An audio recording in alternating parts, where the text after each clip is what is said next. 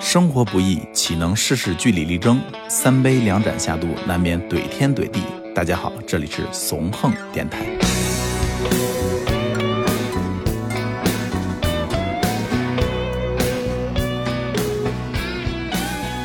好，欢迎收听怂横电台，我是王畅，我是大厨，我是黑老师。朋友们，好久不见啊！哎上一次、真是很久不见想死你们 了啊！上一次发了一个停更公告，实际上对也没停多长时间。发完那个之后，这也就上线应该也就呃一个礼拜吧。主要没想到黑老师这么快被放出来，是吧？嗯，哎，不对吧？我觉得我们停了挺长时间，因为我们每周四要是放一期节目，这么算啊公告之前是停了两周多，发完之后停了一周多，然后不到一个月吧。距离上一次到现在的话，也不是太长时对间。那你看，我们这期做完之后，基本还需要大概一个星期。那么见用不面着的时候，啊用不着，用不着。嗯、加班啊加点啊，加班加没点，事今啊今天录完，明天就上。哎对对，你发之前我已经十四天了，你又七天，就差王超老师啊没，咳真的了，因为大家都知道我这个月做东西嘛，就是我自己有一个小档口。后来嗯二十七号的时候我们说解封，后来二十六号其实就可以出来了。对，后来那天我算了一下，从五月一号开始到五月二十七号，嗯这二十七天的时间内，我的店面歇了二十天。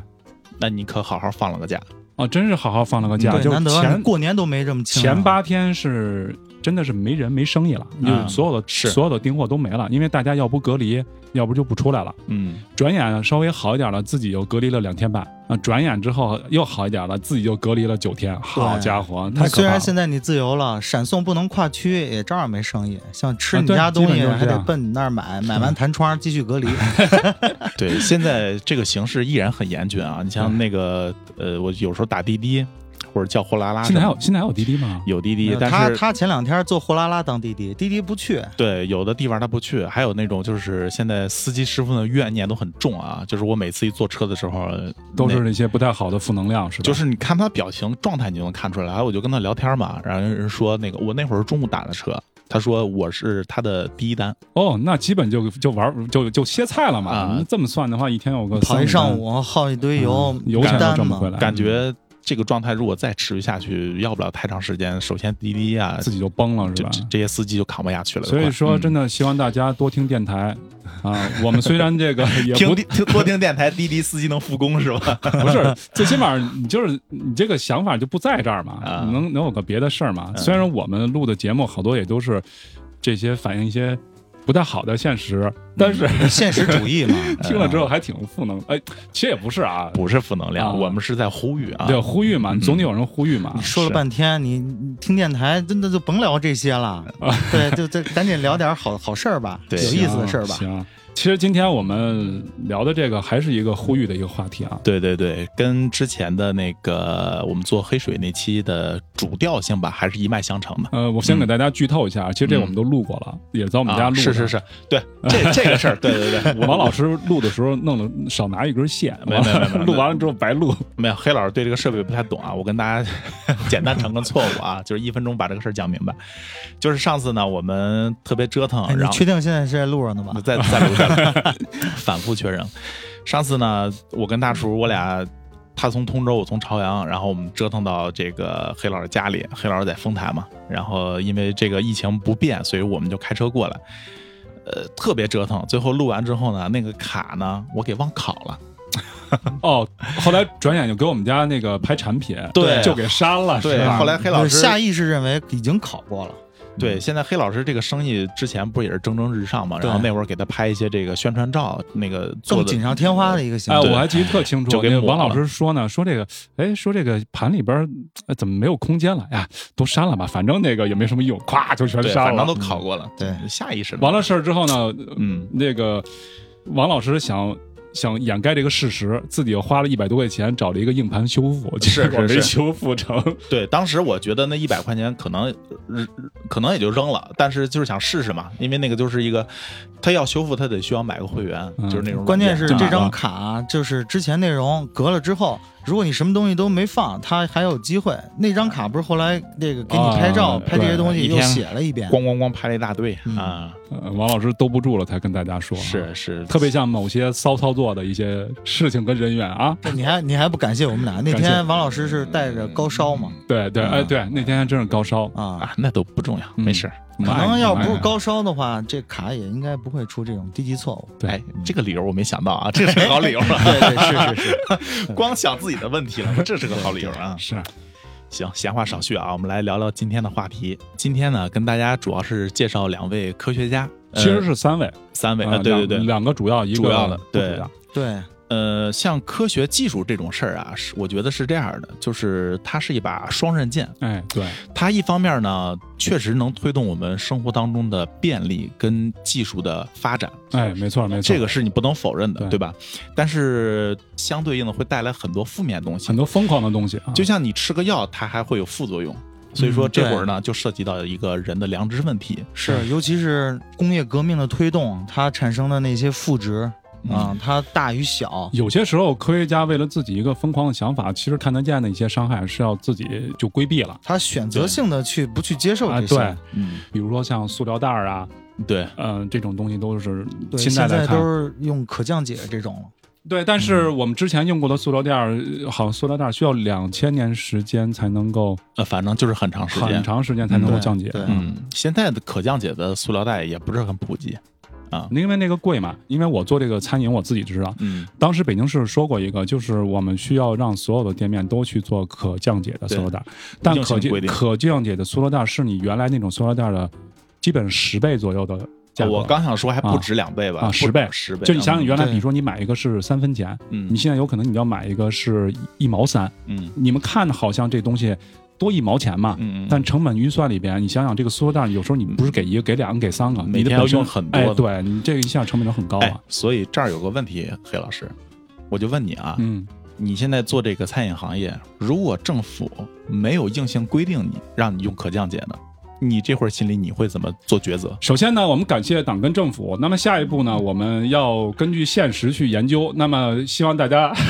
行了，我跟你说啊嗯，这个上一期黑水不是提到一个词儿嘛嗯，叫企业自行监管嗯，哎，我自行监管。啊，典型他就自我哎监监对管不好。哎，但是啊我感觉啊，嗯我我应该是会换的。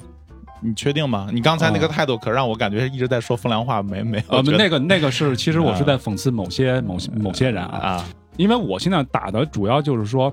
呃，无添加剂。既然你在健康上嗯已经有一个说法了，嗯，呃难听点来说，就是你装逼，你也得把这个事儿装下去。不，一个是对消费者负责。一个是对地球环境负责，一个是食品安全，一个是地球环保，就这么说啊，这是两码事儿。食品行业嗯有两个准则，一个是食材，一个是包材。包材的意识，百分之九十的商人都没有意识到。对，嗯这刚才是以小见大啊，问黑老师那个问题。接下来我们要聊的这个科学家呢，在这种发明上面对待这种态度也是一样的。对，啊，嗯，突然觉得自己就就没有没有什么没有那个道德的制高点了，对不对？这一下塌了我，我自己 先塌了，自己先塌一下这个啊是吗？没事儿，这今天主人公啊，他更塌。嗯，塌这个塌塌到极点了，人号称是本世纪最差的发明家，这对，这最倒霉的也差嗯呃。这头衔人都已经放上了，还对怕我们这个吗？那来开始吧，今天我们先说一个什么事儿呢？估计很多人都不清楚啊，这个东西叫四乙基铅。嗯，四乙基铅是什么东西？嗯啊四乙基铅呢是一种呃放在汽油里的抗爆剂，抗爆剂的一种成分，呃含铅汽油。嗯啊，含铅汽油就是我们现在原来所说那种含铅汽油。嗯，那么这个呢，在人类的历史上基本存在了百年，百年的时间。它跟那个工业革命几乎是并驾齐驱的。哎对内燃机之后才有了那种汽油和柴油嘛。呃，一九零零年之后啊，一九零八年左右呢，嗯福特呢创造了一款汽车叫 T 型车。对，世界上第一啊款汽车。这个车呢，它好像不是第一款车，但它是第一款让老百姓能买得起的车。当时多少钱哦呢？五百、美金。就买一辆汽车，现在五百美金能买个乐高的那个拼的那个大哎，车你。就不错了，是吧？ 你就那个都就都好几千人民币嘛。，对，呃，这一次呢，就产生了一个革命，呃嗯，汽车的相关的配件儿，比如说汽油，比如说轮胎，嗯各种的股票啊，各种的这种经济的这种运作呀、全部都产生了，因为它的嗯销量一下上来了。呃，整个行业给盘活了。嗯对，你就是我爸跟我说，七十年代、六十年代的时候，北京你在大马路上你基本见不到汽车，嗯，你再看现在，你要说十秒钟见不到一个车，你都觉得这个地儿好像有点奇怪还了。有最近疫情，这个大街上一拍照片，一调一色调，就是七十年代好全自行车。但咱不说啊，就是说你你看不到人开车，但是你最起码能看见停车，啊呃车是非常多的，对吧？嗯嗯你看现在那个朝鲜的那个视频，你们去看看，车都不是很多，就半天才过一辆，其他都是三蹦子啊、自行车之类的。啊，对，车对要不多的话也不会限号的，没是错吧嘛嗯呃，这个人呢，他叫小托马斯·米基利，对，嗯哎呀，小这米个小嗯米，对小米米哥，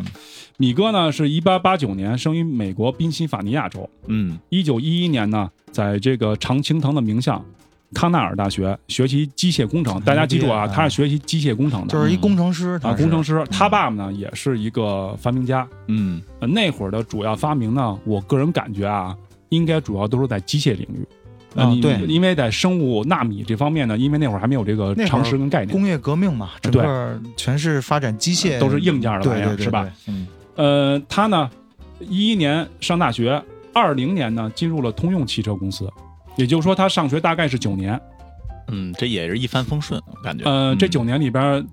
我我看他的资料里面没有写，但是我们可以推算，应该是本硕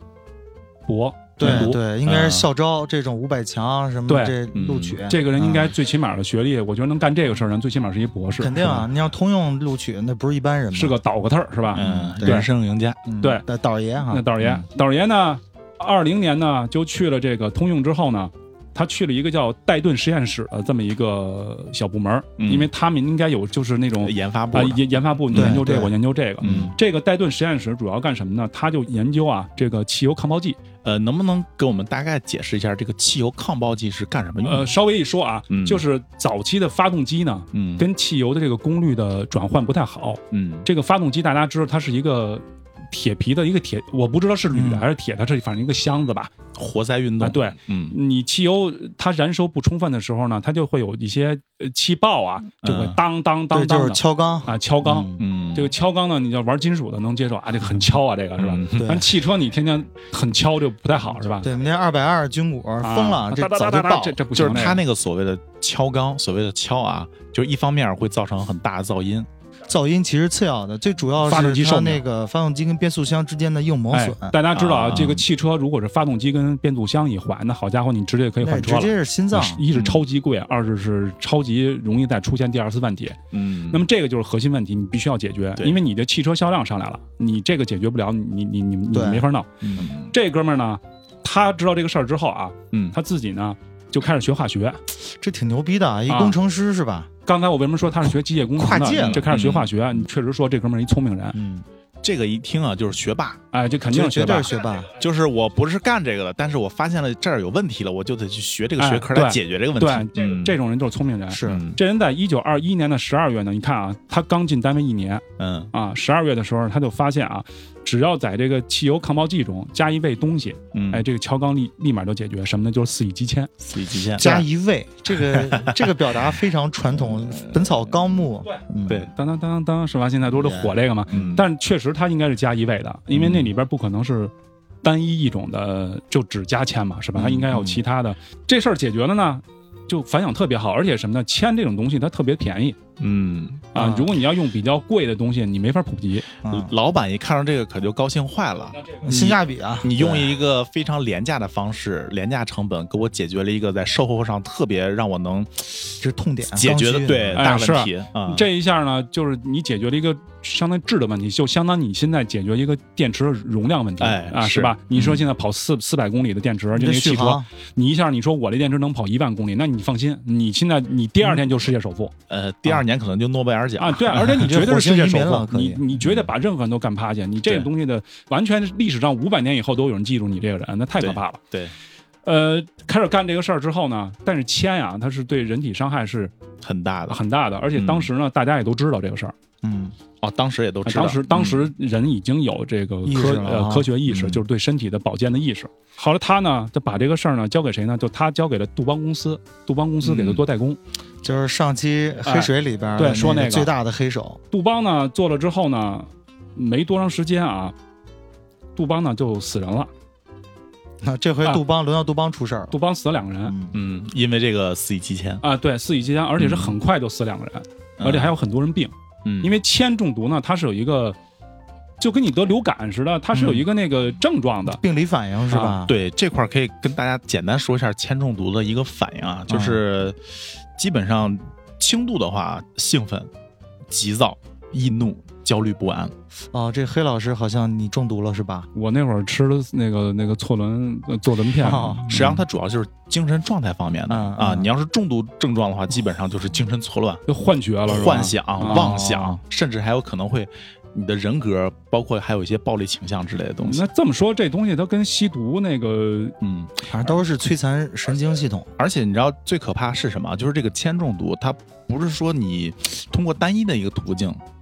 就接触到的，它通过比如水啊、空气啊，甚至皮肤接触啊，而且我个人感觉还有土地的土质，那对肯定是啊都可以对的因为重金属的对这种沉降嗯但哎是啊完了，他们跟杜邦合作了一段时间之后呢，啊，呃，杜邦呢应该也玩心眼儿了，就是一看死人这个事儿呢也有点大，他自嗯己产量一直跟不上去，他呢慢慢发现这事儿不行，就交给杜邦呢，这事儿好像完完全解决不了。他们呢，在二四年的时候呢，就通用汽车跟标准石油，大家看着啊，这汽车公司跟石油公司，这标准石油屌啊，啊，这这这是美国特别大的石油公司，就世现在界上第一个跨国集团。对，嗯呃，我们现在知道那个沙特的第一的，现在股票第一的不是阿美吗？已经超过苹果了吗？嗯，呃，这个标准石油公司跟阿美就有非常深的关系。你想想，通用汽车当时世界上第一大汽车公司，嗯它跟标准石油就是大哥跟大哥对，嗯啊，俩人在二四年呢共同投资建立一家公司叫基铅石油公司，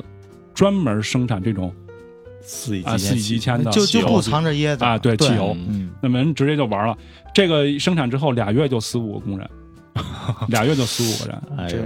啊很有效率啊。那最后嗯那最后也没事儿，嗯、也压下来了，大是家也吧嗯都知道，就是我们黑水那个事儿，大家看到美国它有它自己的司法体系，嗯，这个东西就是打官司嘛，对对是吧？这官司一打十年八年的就打去呗，是吧？反正我们有的是钱，我们我们这儿都顾着那个律师呢，你打吧。但是呢，老百姓他会有一种恐慌，是的，这个恐慌产生之后呢，这哥们儿呢就干一特别硬核的事儿，他呢开了个新闻发布会，嗯，这哥们儿也是一个，肯定是个金属党啊，这特别是小米硬核是吧？啊、啊，他呢把这四乙基铅汽油打开了之后呢，就当着记者的面儿呢，就大家不是都拍着呢嘛，是吧？嗯我闻了一分钟，哦，就是以这种行为告诉你啊他没事儿，对，以身试法，就告诉你、哦没事儿，哥们儿，这东西特别安全，没事儿，这是很冲啊。所以闻闻完之后当场就死了，那死了不会，因为他之嗯前应该做做过很好的保护，而且还有排铅啊什么之类的。对，他这一下呢，再加上石油公司的本身就很有钱，嗯来了很多很多的。媒体嗯，这个的宣传力度应该是很大，因为你想想，他都已经这么玩命了，他肯定要让所有的美国人都知道这个事儿是安全的，甚至对让全世界都知道。嗯那媒体公关这次等于是从这个角度来说，哎对他获得了成功。对，，你看我们自己的发明家用自己真实的这种情况去干了这个事儿。闻了一分，不是他没事儿吗？确定没事儿吗？呃，有事儿吗？这哥们儿后来歇了小半大半年啊！我靠你看那个郭德纲那相声嘛，说什么五岁胸口胸口碎大石，十八啊岁出来，说哎你之前怎么养病呢？啊你这哈不养病去了吗？养养病了很长时间。嗯但我就说这哥们儿也真鲁，嗯，要我们常规做法就是，大家看啊，这是四乙基铅的这个盒子，我们闻汽油，那里边兑的肯定是水啊，或者是别的油。这哥们儿就实打实的真干了。有些时候吧，就是你真的不知道他的主观意识，他是想骗你，还是他不是真的他相一定信？有获得的东西，名和利和金钱这个东西要远大于他这个，他会自己权衡一个伤害。就是就是现在，你知道，我真的不知道他到底是觉得这个东西他就真我的今天有要害。把你天灵盖打碎，你养半年，然后给你笔钱，你算一下这行不行？ 就这道理。嗯反正我觉得一方面是经济吧，可能另一方面是不是还会有这个，我就是觉得他真的所相信啊所谓的这个科学家对于自己的执念啊，执念啊，他真的是执念。这个事儿呢，一下子呢，就这个效果用了多少年，你知道吗？四十年，四十、年的时间，一直到了七十年代到八十年代的时候，美国一地质学家叫帕特森，嗯这是我刚才说我们说两个大一个小，里边那个小的，嗯他干了一个事儿，就是他呢就开始监测这个我们这个大地，嗯他发现铅呢这含量跟以前不一样，而且特别多。嗯，那用了这么长时间嘛哎，，对，四十年啊。嗯，后他当时就觉得说，哎呦，不知道怎么回事，说我们地球上因为铅是重污染嘛，嗯，对，我他不知道到底是以前也这这是样，哪儿还是来的哎铅哪是儿来吧？的？他呢就去北极嗯去钻那个冰，就是你钻的越深，他能够发现几百年以前、几百万年以前的冰，是找一个地球上最干净的地方，哎对啊，你你就能知道这个到底是不是。他一钻发现那会儿的时候没有那么多铅，嗯它是完全人类可以接受的，嗯，它就是现在才有的。他再一发现，哦，就汽油全是人自己作的嘛。全是这样。这嗯里我就、呃顺着刚才黑老师说那个时间线啊，稍微往前倒一点点。你看中间你不是有四十年的空白吗？对，二三二四年的时候，标准石油和那 GM 两个大佬儿就是明目张胆我就干了。这四十多年期间，没有人提这事儿。中间有一个小小新闻哈，就是在二五二六年时候，就这小米他自己不是闻那汽油，自己给自己倒下了，对，公关成功了。嗯但是紧接着之后呢，你作为舆论来说，它也是存在的。嗯，所以当时呢，有印象说，呃，美国呃卫生局和这个国务院就类似机构举行了一个三方听证会，就是你光你公司的行为，那是一个企业行为，那这样一个政府还得有一个国家行有一为场了啊，这是对，然后这时候我呃，从新闻当时的资料来记载啊，是有三方参与都是谁呢？肯定是两个大佬，嗯标准石油、嗯 GM 都在。然后呢，就是科学家团体。然后这会儿呢，就涉及到一个企业自行监管的一个哦，还是那套东西对，，还是那套东西，就是你因为要它发想生在美国嘛。对，就是你要想证明这个事情有有没有毒，呃，政府代表的科学家团队得靠企业来往上报。那你没有收到这个报的情况下，你就是没事儿呗无法证明它有毒的。嗯，所以说，在这个角度之下，媒体是没有找到有力的证据证明乙铅，呃，四乙基铅是直接造成这些杜邦也好，还是他们自己的石油公司的这个人死亡的这样一个拿不到医疗的数据。所以说这个就是国家体制不一样，他对处理事情的方式也不一样。对对，啊而且当时媒体倒是也拿了，现在不都乙醇汽油嘛？拿乙醇汽油说你为什么都可以，就是说拿乙醇来进行呃替代啊，各方面贵啊，是，但是你不能证明乙醇的什什么都有伤害，啊哎，你对不能你不能证明乙乙醇就没伤害，是对吧？对，所以这个听证会就以很无奈的形式就告终，然后就是几十年的一个空白，人们一直在这样一个含铅世界当中生存。是，所以说，哎，我跟你说，真的，哎，我我觉得现在我们如果要是去做这种体检，嗯，都都得有点指标高。呃我说这个体检还不是说你但去是在咱测什们么国人心脏国人啊，抵抗力强，对，我们都打不死的小强是对吧对？对我们这都无所谓。就说这儿，我突然想起来一个事儿，就是我小时候坐那个长途汽车春哦，我以为春梦呢啊，长途汽车在长途汽车上春梦。啊，行，一样，我当时小时候就是有个特别深刻的印象啊，就是总晕车，就是我闻那个汽油味儿就特别恶你心，闻汽油味儿恶心，哎就因为为当时我印象当中啊，就是那个小车里边一个小车挤一堆人，对，对吧？现在是绝对不允许超载了，你说这是你小时候是两千年以前对吧？对那都对了啊，啊，小小巴车。塞了一群人，然后呢，那个车里边你知道吧，就是混合这个汗味儿，还有最重要的就是那个汽油味儿。我小时候对这个汽油味儿印象特深刻，我嗯恶每心次恶心不行，恶心的不行。嗯，然后再加上那司机开车可能有点猛，就是整个人下来之后，整个人状态就不好了。就全方位四 D 式晕车体验。所以说，我就感觉我小时候闻那个特别让我恶心的汽油味儿，是不是就是那个哎， C 你几千那说味对，儿？你知道为什么刚才我问你是不是两千年之前吗？嗯，因为中国是两千年七月一号禁止的，嗯，嗯美国是一一九九六年，我们缓了四年，两千年禁止的。那这么说就对了，嗯你看，对我们王老师就本身本身就开始有一定有损害了，是吧？嗯？从小了，嗯那接着说了啊，嗯呃，这个事儿呢，就相当于玩漏了嘛。嗯，刚才也说到了，接着这个故事，嗯王老师这个亲身经历，我们是两千年嗯，就停了，最后的一个加油站停呢是二零二一年的八月三十号。这个事情一直到这会儿才算彻底停止。啊嗯所以你知道好多事儿都特别的奇怪，你就觉得这事儿好像离你好远好远。但其实非常，你一细琢磨，你像这种就今天这个事情啊、疫情期间，疫情期间虽然不是在中国啊，是在北非非的阿尔及利亚亚，啊，嗯，世界上最后一个含铅汽油的加油站被对叫停，等于这事儿彻底在地球上消失。是啊。但是你想想，那东西它在，它是从发动机里边挥发到空气中，对啊，空气中传染空气，传染土地，传染水，传它的海洋，嗯，飘着飘着就飘到你这儿国家了。不一样，蓝天都一样啊。哎，黑老师，你你讲到这儿，你会不会有一种困惑？像这么危害全人类的事儿，这么显而易见的事儿，实际上应该早就叫停了，对吧？你是你是不是会这样理解？所以说嘛，就是。嗯，刚才咱们聊天不是就说那句话嗯嘛，就说前一段时间我听那个《当前明月》，就是写明朝那些事儿啊，当年，当年，啊，当年明月，嗯他跟马未都他们做节目说一句话，嗯我觉得特别对。就这句话，我估计我们很多期都能用得到。就是嗯我们人类在历史上学到的唯一教训，就是我们从来没有在历史中得到教训。嗯，这话说的真挺好的。你真的你没有教训，什么教训你听了之后，你最后都就全都过去了。你知道现在很多所谓的那个，呃，各种联合国的什么环保大会、什么会议、什么组织，你只要稍微去多了解一点点，你就会发现，这些所有国家人在做这个环保这个事儿上面争论开会的时候，最后都是政治跟毅力，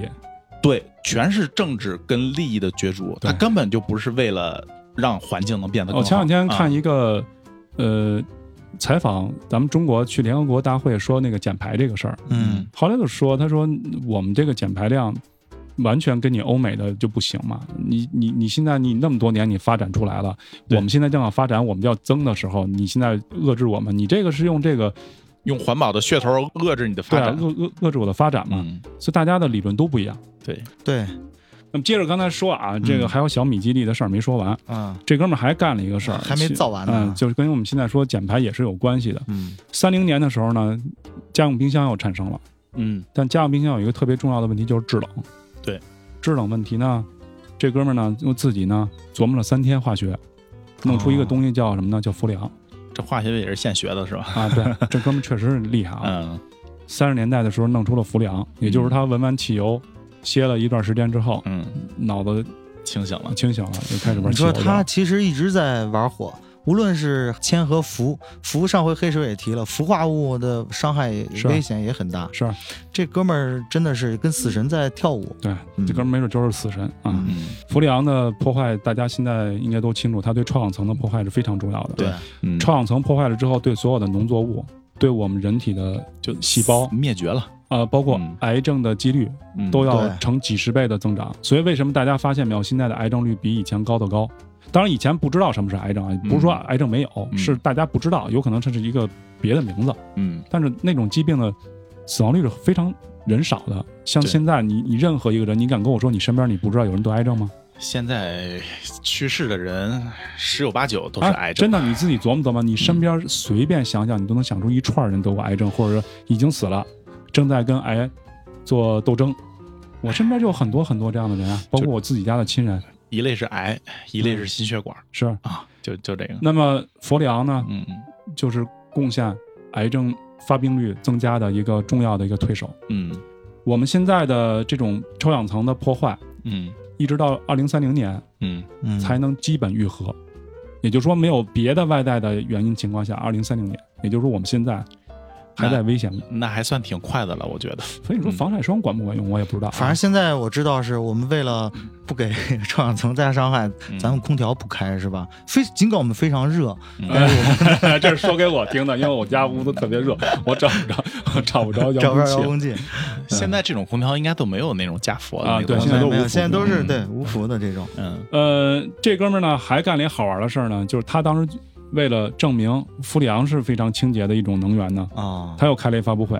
你知道啊。又干什么又又疯狂的事还儿是又了？呃对吃啊他呢嗯深深的吸了口氟里昂之后吹蜡烛，因为当时有人说这个氟里昂呢能够为什么用氟里昂代替以前的这种制冷剂呢？就以前的易爆是吧易易爆，哦对，它就着了。这个呢，它不易爆，而且凉度高。一一看呢，他说我我我吸口这个之后，我去吹蜡烛，一是我吸了，然我后我呢健康，蜡烛会怎么样？蜡烛也没着。哦，呃，一听大家觉得你还挺好的。嗯、这两个事情成功的导致了什么呢？这哥们儿在五十一岁的时候，就把自己你看玩啊死，了。他嗯那已经够长寿了，这么作能作啊到啊五五十哦一岁的时候，嗯一一九三几年是吧？嗯你你就闻闻蜡烛没没多长时间嘛，是自己哥们儿就瘫痪了。嗯啊，瘫痪之后呢，这个也是必然。对人残呢，心心残志不残啊，嗯，志残心不残，什么残身残志坚。啊？对嗯对，反正不残，嗯自己又做了一套那个滑轮系统，就是反正在床上也能扭过，就跟那个那跳啊皮影戏那个似的啊，这是他本专业的啊机械工程嘛，对机械工程，啊哥们儿嗯可算是干了一回这什么了，对也对也没法成功。最后什么呢？这绳儿呢，估计是倒的太快了，就怎么着，把自己勒死了哦啊！五十五呢，把自己勒死了。哎，但是他这最后一个发明，虽然他死了啊，嗯但是这套系统的那个想法和机械结构原理，现在康复中心不是一直用着吗？呃，这个算后来致致死他的这个东西，最后其实致死率没是有最有用的啊，最有用的啊嗯。他终于发现他在机械工程方面他是可以一个 人才。他对终于搞出了一个救人的东西，对虽然把而不是自己勒害死了不是害人的。对对啊对，这哥们儿的邪恶一生啊，嗯我我只能说，你不管他后知后觉也好还是什么好，我觉得他就是邪恶的一生啊，这太可怕了。哎，你看，就刚才咱们聊的，就是在国家层面说尚且如此，作为一个科学家或者个人，我觉得可能在利益、个人名望跟环保问题，我觉得所有人都会选前者。嗯人性嘛，这人性这是嗯人性，对所以说你说他是邪恶的吧，他确实是邪恶你的。看啊，就是咱们普通人，你再邪恶来说，你就变成那种连环杀人案，你杀个一百个人、两百个人，顶到天儿了。但是一科学家，他的杀人方式嗯，是吧？那就是万人是啊，一人但是他也没想杀人，但是他可能知道有这个结果，但是他还是会不管不顾的啊。嗯，那它嗯经济效益可能要远大于几条人命对于他来说给他带来的这些影响，所以说，你看这就是个，我不知道对于他来说算不算是个道德困境。在他那儿没有困境，我认为。造福几亿人，跟让几十万人得癌症去世，是吧？你会选哪个？这也算是个道德困境，我觉得。是没错儿，给后人选择吧。嗯因为我们我觉得我们还在时代里，因为我们的含铅汽油才停了还不到一年，我们还在这个历史事件中。嗯，对，虽然咱们国家早就停了，就是整个世界来说，这东西刚消失一年多吧，嗯，嗯，得几十年，才能恢复过来。有可能、嗯甚至更长。嗯嗯但还好它就是个汽油，它你相对其他的大型的化学能量来说，它只出了一小一小份力，对于污染环境来说，哎对吧？还对还有很多别的，对对嗯，说点阳光的吧，对嗯。刚才跟大家说了一个非常疯狂的科学家对，一辈子干的糗事儿。 糗事儿啊对，对，这确实非常 糗，对。最后死在本专业上，累死了。呃，忘本了，所以说，像最开始我们说的嘛，这东西就是有两面性的，呃，这是一个呃负面的一面，它就会有正面哎的对例子出现。说一能人嗯啊，这人可真能。你看啊，相对来说啊，我刚才不是说到了吗？他是玩汽油的，嗯，呃，这人他玩的也是化学，但他玩的更狠。现在最狠的东西，全世界最狠的东西，哎对对对，谈之色变的他东西，对，他是玩谁不服就上这个。玩玩玩核弹的，嗯，就是而且这人呢，他的呃，从无论是哪方面，他都远高于呃相比同志的声望，从学术背景各方面。嗯你看啊，他这海森堡大家都应该听说过，没听说过看二战的也应该知道德国有这么一波科学家。嗯，最近看个美剧，里边有个叫海森堡，海森伯格是德国一大姓，嗯、对，就对跟你中国人姓王姓李似的。对，嗯然后他名儿呢是威尔纳，嗯威尔，纳海海森伯格，那他真的是一一生光环无限啊，嗯也是那个时期的人，一九零一年生，他在巴伐利亚出生，就是啤酒特别牛逼的那一地儿，嗯而且这个地儿呢是纳粹的党部，就是纳粹就是从巴伐利亚老家啊老家啊发发源地，然后他出身名门啊，他这爷爷是校长，那个对，时候蓝翔的就是蓝翔校长啊，蓝翔早期 吧，工业革命也没准儿哈、啊是是，然后他老爹呢，那会儿是语言学家和历史学家。呃，如果他爷爷是工科的话啊，等于就是文科了工科文科文科嗯就是全占，有这样一个基因。所以这海森伯格呢，二十二岁啊就已经是博士了，而且还是慕尼黑大学。哟，咱们咱们现在二十二岁才才上大 学，哎，咱们等会儿大等会二儿大二大二，谁二十三二大三吧？哎对大二大反三正大二大三，但是是他已经博士了嗯，那这哥们儿跳级了，小学的时候跳级了啊，非常常聪明。跳的还不止一级，哎对，嗯然后二十三岁就当了老师，二十六岁就在莱比锡大学获得了教授的身份，最年轻的教授。嗯并且啊，最关键是他当教授期间，他发表的论文就量子力学这个角度嗯奠定了一个基础，嗯然后同时哦量子力学是现在 最最热门的一个学科，对嗯，人家好多传销也在用这理论，对对，因为它很玄乎，大家听不懂都是好的，对。然后所以这个海森伯格呢，他在三十一岁时候，嗯以一个很年轻的角度，我不知道是不是最年轻的啊，我忘了，三十一岁就已经获得了诺贝尔物理学奖，嗯，所以他的这个成就在那会儿已经远超米基利几条街了。这个感觉更更是开挂的人生，比对刚比刚才那个要诺猛贝多尔了，物理学奖，你想想。嗯，嗯所以这样的人在当时马上二战就开始打响了啊，嗯他必然会遭到纳粹麾下。嗯那是一个顶尖的科学家，又是物理学这块儿。一九三八年，就是大家都知道啊，嗯嗯、这个核裂变被发现，嗯，就这个现象被发现哎，核裂变是他发现的吗？是也是德国人，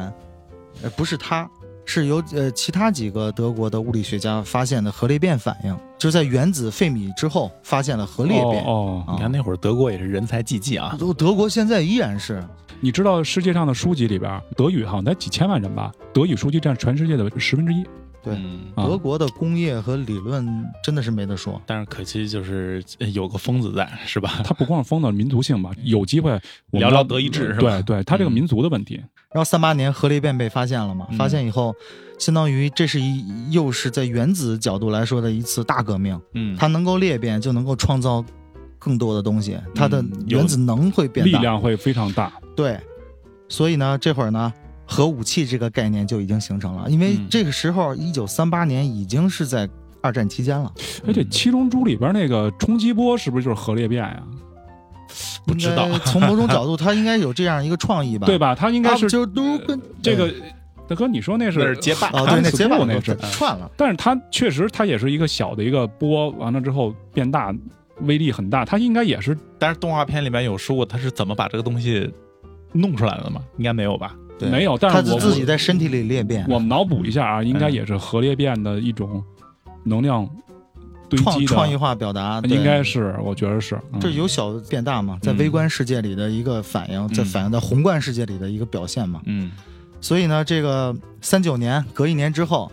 这个波兰闪击战直接纳粹开干，嗯，核武器开发部门在同一年就开始形成了。我们那年还小米小米加步枪呢，对，但人家开始已经成立一个也叫俱乐部啊，就嗯欧洲人特别好搞俱乐部，什么嗯 GV 九 Club 啊是吧？嗯它叫铀 Club，、嗯这个铀就是核裂变里边最重要一种元素，嗯铀二三五。现在可以叫金龙 鱼 club 啊，嗯嗯，金金龙鱼什么梗？也油啊，啊啊 啊！就是金谐音梗，嗯，对，谐音梗好嗯。所以这个 U Club 这个小组，嗯在这个首相的带领下秘密实施，嗯，他也偷着来，对，因为同时这个这个美国也在搞这种事情而且你看他放那地儿，他放在挪威了，啊，是啊，嗯他放东放北欧嘛，北欧就你知道吗？纳粹德国很多第三帝国的重要的设施都在北欧，对，当包括 V 时一 V 二的那个那个导弹的前身，他们都在北欧。啊是你在游戏里边，你看经典的战地啊，它都专门有北欧战役，你像这个 U Club 啊，嗯它里边主要就是由三部分组成。就是核反应堆小组，呃，嗯由什么提炼小组和重水工厂，这重水工厂最主要就是在挪威，很多游戏题材都有题材，就是说战役非常经典啊。嗯呃，当然这个海海森伯格必然是这个 U Club 的主脑绝对是嗯这嗯主脑、老大，嗯那不是他不让他来让谁啊？别人也没那么牛逼啊。对。然后四零年的时候，北欧就沦陷了。刚才黑老刚说完挪威，嗯啊因为他的战线推进，先把丹麦给干了，然后通过丹麦，然后往北欧走。嗯再不再往那北欧三国走，传统北欧三国里啊，边北走。欧三国打得比较快，嗯，对对，所以是丹麦沦陷也非常而且快。芬兰当时跟俄呃苏联一直关系不太好，呃嗯呃，就是他们还北欧还挺，其实还挺，后来看还挺欢迎的。啊，是它就是象征性的，就是大家都是客，来了一起玩嘛。嗯，嗯，然后这会儿 呢， 西藏人欢迎新疆人，对我们都是少数民 族嘛。对，然后巴这郎继子续继续说 啊，嗯这德军啊，当时呃，德国有一个非常牛逼，海森伯格也说了啊。嗯但是当时丹麦的这个物理学家，就相当于是爱跟爱因斯坦平级的，就波尔，他是丹麦人，嗯这个在教材里都有了，啊，绝对有的。嗯这啊从呃海森伯格也非常崇拜这个人。教材里还有波尔呢，有啊，就是你我们汉民小学，你们这哦可哦能我没、们没这放羊说是吧啊嗯。没有，对对，然后波尔呢就被游说，说劝降你加入到我们这个有德军 club 的啊，对，嗯有 club 成为会员，呃，成为老大不是成为会会员啊，员充值， 不用，这因为相当于海森伯格找波尔，那相当于是他请一个大咖来过来，你当我的老师，给自己招一老大。嗯然后波尔呢就一直没答应，可能有一部分爱国原因吧，或者怎么着的，他还有一些可能良知也好，反正最后这事儿他是没答应。他对这个事儿也是有一个清晰的判断的，对对对，嗯然后这个秀才遇见兵讲不清的事儿，那只能让行家来说。嗯呃，隔一年之后，呃从军方角度各种诱惑啊什么的，弄了一年没用。嗯第二年说不行，海森伯格你去吧，你亲自让那波尔嗯过来，嗯科学家领域又是你的崇拜的老师，嗯然后他去了。哎，打断一下，他们俩之间认识吗？他之前写过书信的，因为在科学界，他们之间一直有书信的。呃波尔马波尔马克的跟地马克位思的那种笔友关系是吧？嗯，就跟咱们现在老说一句话一样，圈子太小了，嗯互相就这几个人，互相都认识。对嗯而且波尔算是大咖，嗯然后海森伯格借这个军方的这个机会啊，他于于私于公，他去了嗯，双出重去身份，拜访一下，对过拜访和劝降这两个角度。嗯具体他们谈的什么啊，这都不知道。就是嗯网上也有很多的猜测，因为这个这种二战里边的不而不人之东西是非常有意思的。嗯但是有一个重点是什么呢？这次拜访之后啊，海森伯格回来之后，他做了一个决定，就是这个决定有可能我们今天能够非常和平的在这个世界上生活啊、嗯，啊，可能跟他这个决定有原因。是嗯什么什么呢？决定？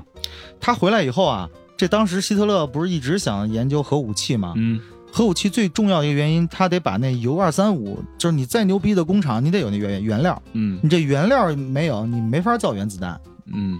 然后海森伯格回来之后呢，他就给希特勒，呃，写了一封就是呃技术简报，嗯，大概其意思就是说呢，呃，呃，首相你好啊，见谢安好什么的、嗯啊，就是我们现在这情况啊是这样，如果需要达到爆炸级的原子弹的级别，那这个铀二三五这个东西嗯需要几十吨才能够完成原子弹的哦几当量、十吨的这玩意儿，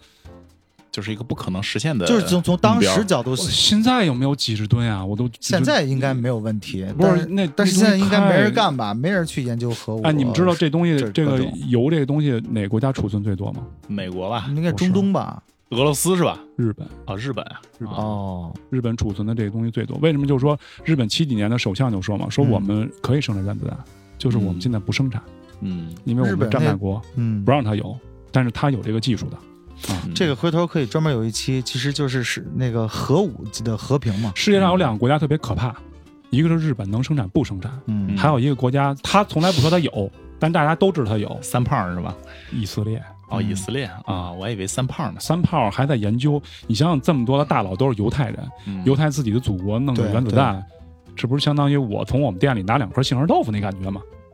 嗯一样的。也没有添加剂，就是纯天然的。对啊有，他们太猛了。纯我不核，需要提炼。嗯就是继续说啊，反正嗯以当时就是德国那么牛逼的工业水平，嗯在短时间内去提炼出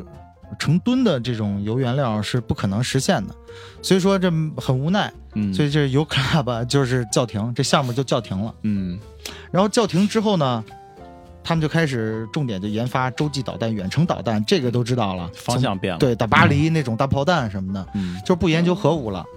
好了，然后紧接着就是二战这会儿已经进入到一个尾声，就是那个纳粹在东部战场的失利嗯嘛，这会儿开始屠杀犹太人。嗯然后很多的那个犹太裔的科学家被在美国的保护和引渡之下，嗯都到了美国，其中就有波尔，呃，爱因斯坦，哎，就这样啊爱因斯坦应该先去的吧？我记得他好像二战之前他就跑过去了。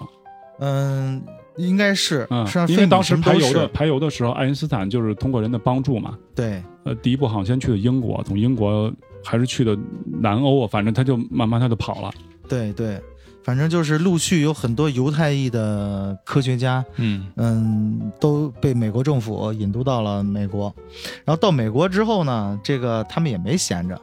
德国不是研究这东西吗？嗯同样是战场，同样是军人，嗯，你能想到的，那作为我们同样的将军都能想到。对，嗯美国其实同一时期也在研究核武，他关们键的是方式方方法不一样，方式方法嗯不一。样，而美国研究成了。有嗯本土大咖，再加上外界大咖，对就这场嗯强强联手，这场烟火盛宴，美国是玩成了。嗯就是插播一下，诺兰明年有一电影，二零二三年叫《奥本海默》，美国那个计划叫哦曼哈曼哈顿计顿曼划，哈顿计划，对，在黑水里也有提及哈。就是感兴趣的可以关注一下那个诺兰明年那个电影，带队人物是奥本海默，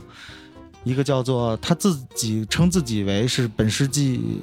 他很懊悔的一个人嗯啊，具体不再详详说哈我。从小的时候听说嗯过，就说研究原子弹的那个那个人嗯发明了之后，他就成为了第一个后悔的人。对对，在对全世界都很兴奋的时候，他就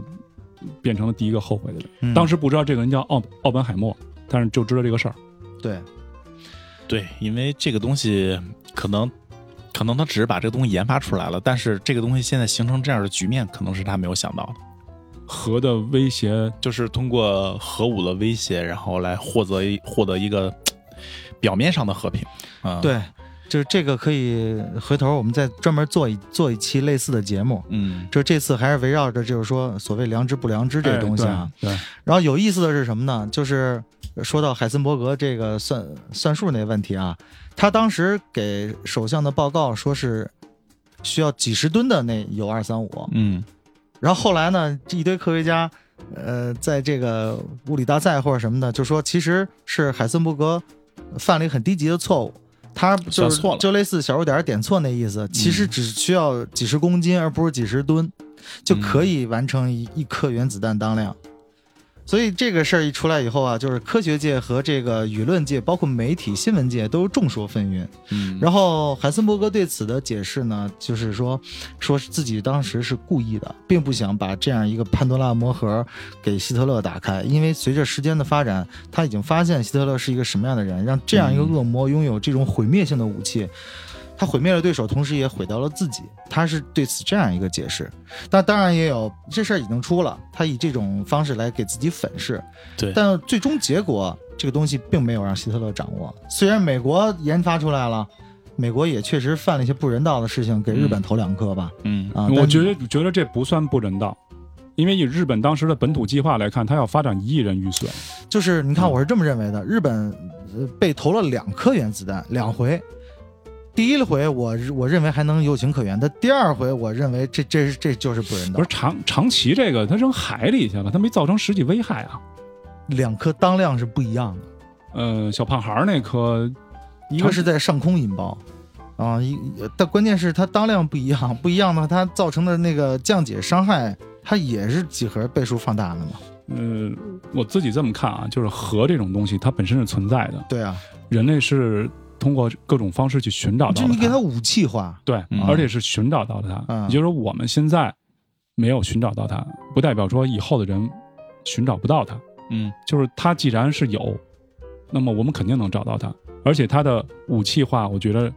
也是必然的，也是必然的。嗯是你跟刚才小米同学那一样，铅，再包括黑水、嗯氟这些，就是门捷列夫那化学元素周期表，这些元素都是已存在的。像什么发现核裂变，没有说发明之前的智商和技术发现不了，发现了，那你怎么用是一回事儿，是吧？是的，对啊，这个我觉得很重要。我的想法是这样的啊，嗯就是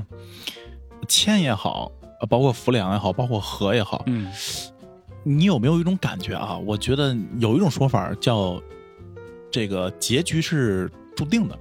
呃，殊途同归，我觉得是一，我我我我就我同意，我明白你说的意你思，明白吧？啊就你理解我想表达什么意思啊？就是我们老以为是我们。现在努力了，将来就如何如何。实际上有一种说法是，就是宿命论嘛，就是结局上是固定的，就是我们一直在奔着那个结局走。有时候我就脑洞大开的时候，我想一下啊，你将这些东西啊就摆在这儿，嗯，对吧？你人类就是咱们这一代人不发现，你下一代人也会发现。是它本身就有，你发现了，你就以以人类的这个人性来说，你就一定要把它武器化。嗯，它先不资源化，它也要先武器化。而且资源化跟武器化是同时的。我有资源，我得守啊，啊我守我就对得而且所有的东西，其实你你发现，就是我们现在最重要的发明，很多很多东西都是先优先于军方的那是是，啊。对，所以说你看会不会就有这么一种情况发生啊？就咱拿那个四乙基铅来举例子啊，这个东西大家都知道它是有毒的，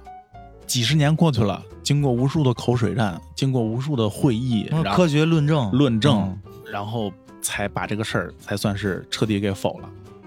那我们是不是可以这样理解？那过去的几十年算不算在这个汽油品质进化上面的一个弯路，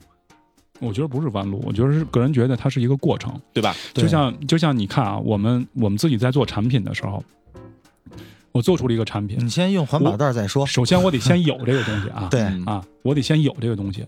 有了这个东西，我推向了市场，市场会给我一个反馈，说你这东西不好。嗯那么说不好的时候，那么你就要调整里边的配方或者调整里边的用量。嗯那么这个四乙基铅这个东西，它就是第一步，它先有这个东西，嗯有了之后，我们才能说你好跟不好需要改进。如果你没有的话，你是没有没有办法一步到位的。就是它是一个必然的过程，谁也、哎对谁也不是先知，谁也没有办法一步如果一步到位把如那个最完美的东西我们再做出说一个来简单的，就是现在感觉简单，其实更不简单。就比如说我们的手机，嗯我们的手机也是先从按钮，再变成了触屏，嗯嗯以后没准它就是一块晶体板儿，什么都没有了，你怎么摔怎么坏都行，甚至是呃投射什么什么之类哦的。嗯和植入你的神经系统，哎对什么人工智能但这它样，肯定是先从直板过来的，嗯它得先有这个东西叫手机，嗯我们再把它里边放上能听音乐、能拍照，一步一步过来的。你不可能说你等到那一天的时候，我们一下就发展出一个能拍照、能够打电话、能够录视频，甚至能够玩游戏的东西。那个东西它是不可能，人人是达不到的。嗯，是，就是嗯任何东西都是从零到一，从一到二对嗯这样来。关键是在这个过程当中，你就说手机也好，汽油也好，比如那手机材料，它是能够让手机的性能和功能提高一百倍效率，但是它这个材料对人体有害，这时候取决于企业你要不要用。是这个嗯重点是在这儿。而且还有一点啊，就刚才你说这个，我我我也同意，但还嗯有一点啊，有些产品是在后使用中产生的问题。对啊，你看前一段时间我我看就是丰田经常会召回什么什么车，嗯他说更给你给你更换什么什么东西，有些是对它性能的，有些是环保的，还有安全角度，嗯它一定是因为新产品的研发出来之后，它在使用中到底是好是坏，是对自然破坏，嗯，它是一个使用期的，你不能永远把这东西放在实验室里边的，咱们瞎琢磨。嗯检验的标准，毛主席说的，就唯一的一个衡量标准就是使用它嘛，就是是，就虽然汽车就是在投产之前，投产之前已经就是像在中国来说，就我知道的，呃，一般都是拉在呃西西北五省进行极限测试，但它那个测试也存在一个短时间和是长期使用也不太一样，是。啊，我记得那会儿特别清楚，就是我买了一个 MP 三，他跟我说这个续航能力能用十个小时，结果听了六小时就没电了。他说极限就是我你问放那儿不听，还有一个原因是什么？比如说你听的音质是多少，它都有原因。嗯还有你的线有多长，你有没有什么什么，反正各种各样的原因音。量对，所以你看，现在电动汽车，他说我可以跑四百公里，你放心，你永远跑到四百公里。他说能跑四百公里，你能跑到三百公里就不错。嗯，它那个是个实验室数据嘛，对，实验室啊数据，嗯所有的东西跟现实它都有区别。所以说，我们这个东西它必须要放到现实中，才能才能知道它到底对不对。所以我个人认为啊，就是嗯它都它不能叫弯路，所以你看，切合咱们今天聊这个主题啊，啊就是毁灭与良知，对吧？对，嗯就是它的一个人性的一个摇摆，那你说这个东西有对错吗？你如果按哦照咱们没没有对错。按照咱们这个理论来说，既要经过市场的回馈，然后又不能一步到位，那这所谓的这些，包括黑水也好，包括咱们这期铁雨也好，甚至包括下一期所有跟这种东西相关的，嗯，那是不是都是一种必然？我觉得你你结局都是注定的。你你想啊，就是发发现南美洲的这个人，或者发现北美洲的这个人，这个人是伽利略，哎，不是不是嗯，是哥白尼呃是哥白吧尼，？呃，什么哥白尼麦哲伦大哥，啊，麦哲伦嗯，他发现这个大陆的时候，他有没有想过，就是过了一段时间之后，有一帮白人跑过去把那块儿的犹太那那印第安都杀光了？他想不到吧，他应该只是看到了一个他大只陆看的到兴财财兴奋，财富，我觉得是嗯啊兴奋而感。从游戏角度来说，麦哲伦去南美洲，他不是想发现大陆啊，他想发现那个宝藏啊宝藏去嗯了。对对对，这个这个我也这看到是一过。嗯个游戏 PS 五上独占哈。他说的也没错啊，就是嗯发现了宝藏但。是对，但是他也，你有没有想到，就是他最后，就是你，如果他死了，真的有一个什么什么的一个地方，一个人再去问他，你有没有发，你有没有知道，你发现这个大陆，你在寻找宝宝藏的时候，能让数以万计的、数以亿计的人最后消失掉，我觉得他也不一定能想得到。如反嗯如果你那会儿回去了，就是你现在穿越一下，嗯你回去了，你站在船上，他刚发现的时候，你告诉他这个消息，你觉得他会怎么选？他走了，还会有人再发现，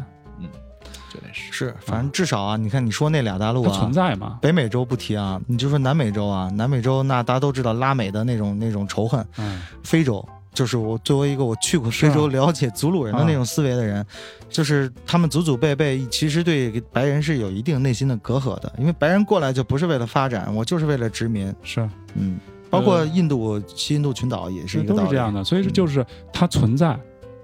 你今天不发现，它明天也会发现，它总对会有一人去发现，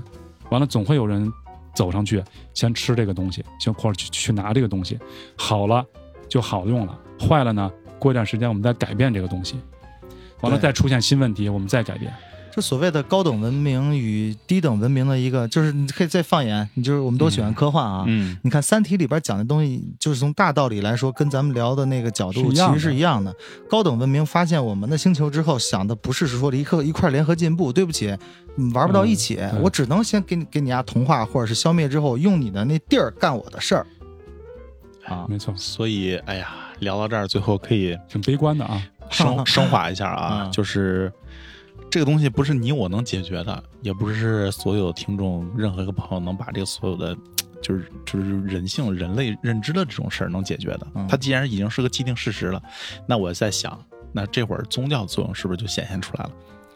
就是人他得需要一个目标，人得需要一个目的，他才能去行我善感。觉聊到最后，我们这波要我们这一期节目要禁 播了。就是因为那俩字 儿。没有宗宗教可以 避音或者怎么样啊，但是大家都知道我们说的是什么，嗯，就可能就造物主这东西，嗯，他嗯他可能给你一个目标，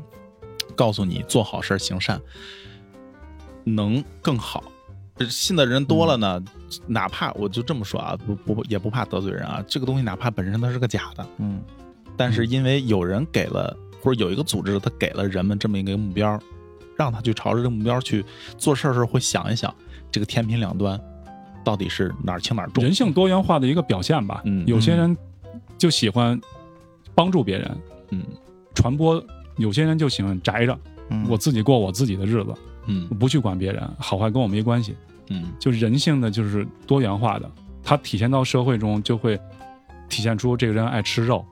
爱吃素，嗯哎爱易怒，嗯爱平和，嗯爱冒险，爱宅着，这就是人性，包括他的性格所体现出来的东西。嗯所以刚才王超说那造物主那个角度，其实我内心是认同的。嗯啊，就是甭管就是他是什么样的一个派系吧，嗯，但至少他的这个在宣扬的东西来说，他没有一个让人去做坏事儿呃，啊。不是极端或者不是那种异端宗教的， 嗯，这是所有的我们现在能够认可的主流宗教里边，啊认为它对对不是说邪教的。是嗯这个事儿还得加个前提是吧？啊对嗯哦你对，邪教里边，那就你看那个那个那个日本那些末奥日姆真的，理教，就那大家全一起是自杀对那种对对对，呃所有的正规宗教，第一现在保护的是生命，完了是之后是尊严的。邪教那都不是人，是吧？啊 那真有对人信吗对对是对吧邪教他巴不得这地球赶紧毁灭呢。是啊那沙林投毒、地铁地铁那是事啊，儿你，这帮都是邪教嘛，嗯，行，邪教的事儿以后也再可以聊，吧，也再可以聊聊一聊。对，对聊了一帮疯子。嗯，行，今天聊这么多啊，然后新一期节目啊停了三个、四个星期，三个星期、四个那 星疫期。情之后啊，啊嗯世界和平嘛，嗯，是这期聊的有点长啊，因为大家语言的表现率都比较强，而且想聊到最，后想呢，也有一点点的悲观。一嗯，聊嗯，因为跟我们之前前一段时间讨论的话题，这个这个当一个引子吧，以后我们在下面嗯还要再跟大家谈这个话题。但是我觉得这个事儿既然悲观，越是悲观的事儿，我觉得越越得多说出来，对吧？真实的就是真实的，对，我就是真实第一，嗯，好好坏都放一边儿，真实是最重要的。行，那这期我们就先这样，然后好，嘞，拜拜，我们也去吃饭了。嗯，好嘞下期得见嘞啊，拜烤拜肉了啊嗯，拜拜。拜拜。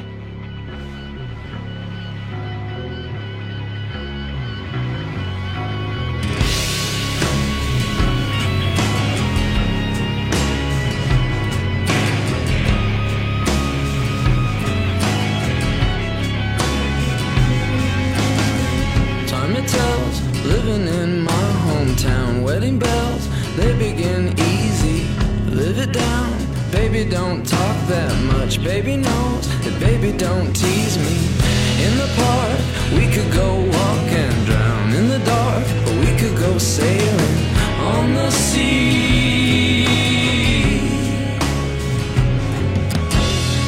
Always here, always on time. Close call, was it love or was it just easy?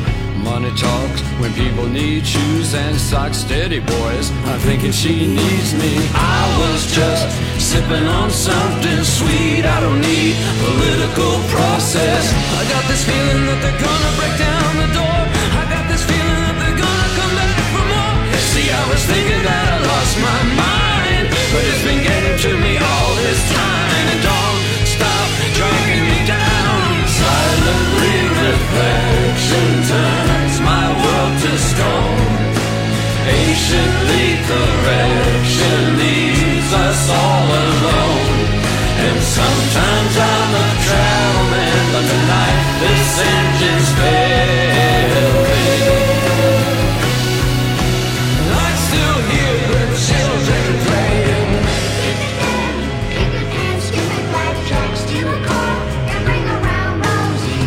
Rock and roll, Candyland, Boogeyman, run away and give me your steam.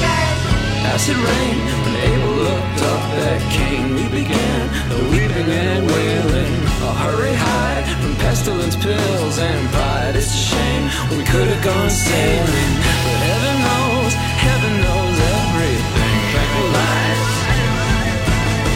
I got this feeling that they're gonna break down the door. I got this feeling that they're gonna come back for more. See, I was thinking that I lost my mind, but it's been getting to me all this time, and it don't stop dragging me down. Silently, reflection turns my world to stone. Patiently, correction leaves us all alone. And sometimes I'm a travel man, but tonight this engine's failing. I still hear the children playing deadbeat dancers come to us and stay. Cause I don't care where you've been, and I don't care what you've seen.